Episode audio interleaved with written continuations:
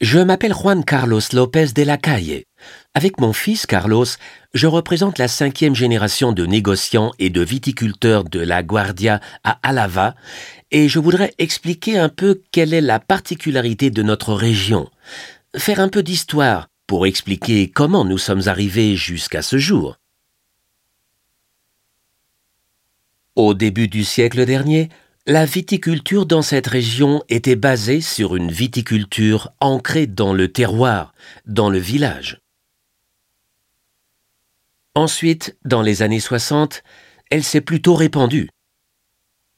Il y a eu un développement industriel du vignoble et du vin qui a mené à de grandes productions dans les années 70 et, heureusement, ces dernières années, nous nous sommes retrouvés et nous nous sommes reconnectés à la terre.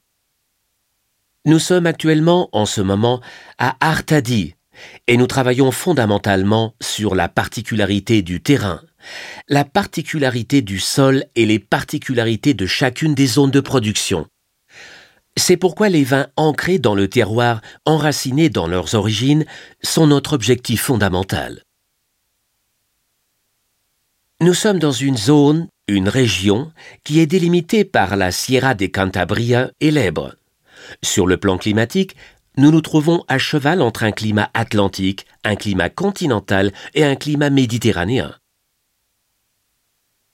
Nous avons un cépage qui s'appelle le Tempranillo, un cépage élégant, délicat, subtil, et nous avons un système de production importé ou apporté de Bordeaux, un système qui nous permet d'élaborer un vin sur l'évolution, avec cet élevage en fût, avec cette évolution en bouteille, qui nous permet de profiter avec le temps de grands arômes délicats et de sensations organoleptiques subtiles.